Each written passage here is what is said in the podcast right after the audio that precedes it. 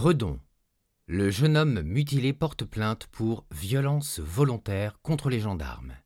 Par Pascal Pascariello. Lu par Arnaud Romain.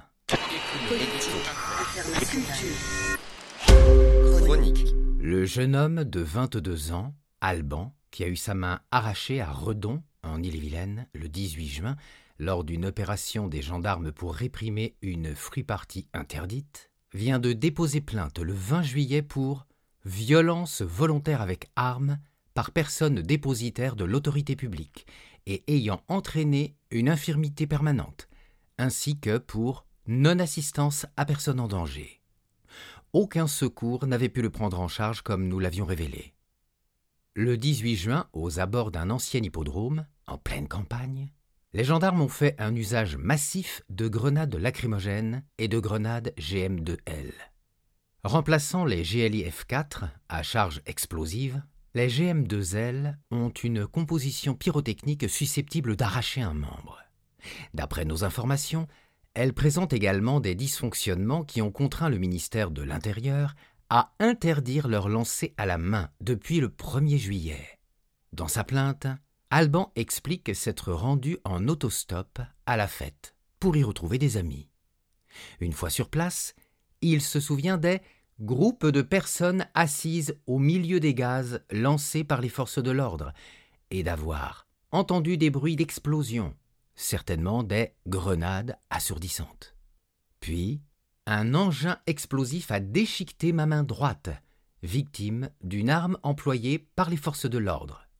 Ce sont des personnes qui étaient proches de moi au moment des faits, m'ont amené eux-mêmes auprès des services hospitaliers de Redon, avant qu'ils soient transférés à Rennes.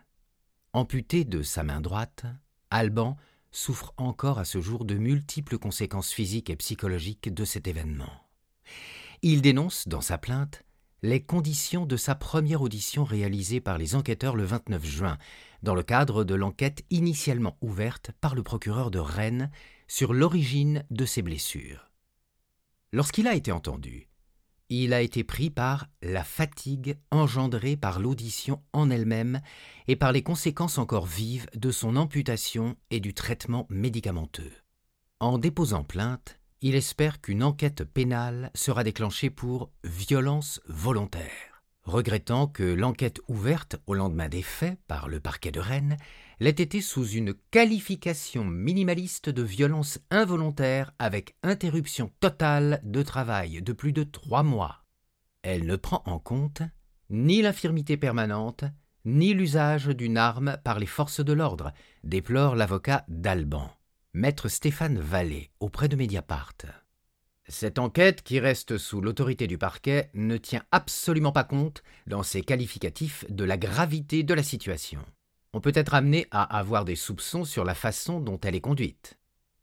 L'avocat rappelle qu'il faut se poser la question du maintien de l'ordre et de ses moyens, et refuse que l'histoire d'Alban soit un énième titre dans les journaux, comme s'il était normal, aujourd'hui de perdre sa main pour un jeune homme de 22 ans lors d'un rassemblement festif.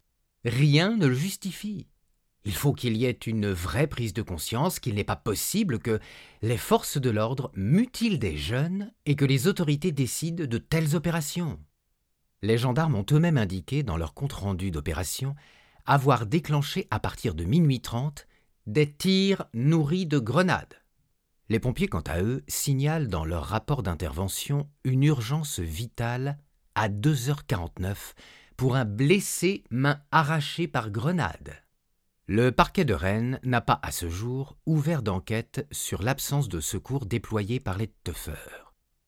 Pourtant, les pompiers ont noté dans leur rapport que leur véhicule est resté bloqué au rond-point des Noé, à plusieurs centaines de mètres de l'ancien hippodrome. Comme nous l'avions relaté, alors que leurs véhicules, sécurisés par les forces de l'ordre, ont pu prendre en charge les gendarmes blessés, ils n'ont en revanche pas été autorisés à le faire pour les jeunes blessés, dont Alban. L'un des pompiers, de garde ce soir-là, a confié à Mediapart avoir eu honte d'être pompier. Cette nuit-là, plusieurs jeunes viennent en aide à Alban, notamment pour lui faire rapidement un garrot, le soutenir et le conduire en urgence à l'hôpital. Certains ont témoigné auprès de Mediapart et de Brut, qui a annoncé également le dépôt de plainte. Alors qu'Alban vient de perdre sa main, les forces de l'ordre, averties en temps réel de ses blessures, ne font rien. À 2h53, les gendarmes infiltrés en civil parmi les jeunes informent pourtant qu'un individu a été blessé à la main. Ces agents de la cellule départementale d'observation et de surveillance, la CDOS, précise quatre minutes plus tard qu'il a la main arrachée.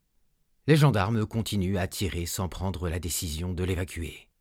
Un autre jeune, Valentin, a lui aussi alerté les gendarmes. Auprès de Mediapart, il explique Lorsque j'ai vu le jeune, qui n'avait plus de main, j'ai tout de suite appelé les pompiers, à 2h46. Mais ils m'ont dit qu'ils ne pouvaient pas rentrer sur le site et qu'il fallait voir avec les gendarmes. Après Presque deux minutes de discussion avec les secours, Valentin compose alors le 17 à 2h50. On ne peut rien faire, m'a-t-on dit, avec un ton presque moqueur et en me demandant si j'avais d'autres informations à fournir. C'était indécent. Alors que je demandais de l'aide, il ricanait en essayant de glaner je ne sais quoi et m'a raccroché au nez. Ancien militaire, Valentin ne respecte plus désormais la gendarmerie. Pas un seul ne s'est dit qu'un jeune était en danger. Comment est-ce que c'est possible d'agir ainsi? C'est criminel. Mediapart.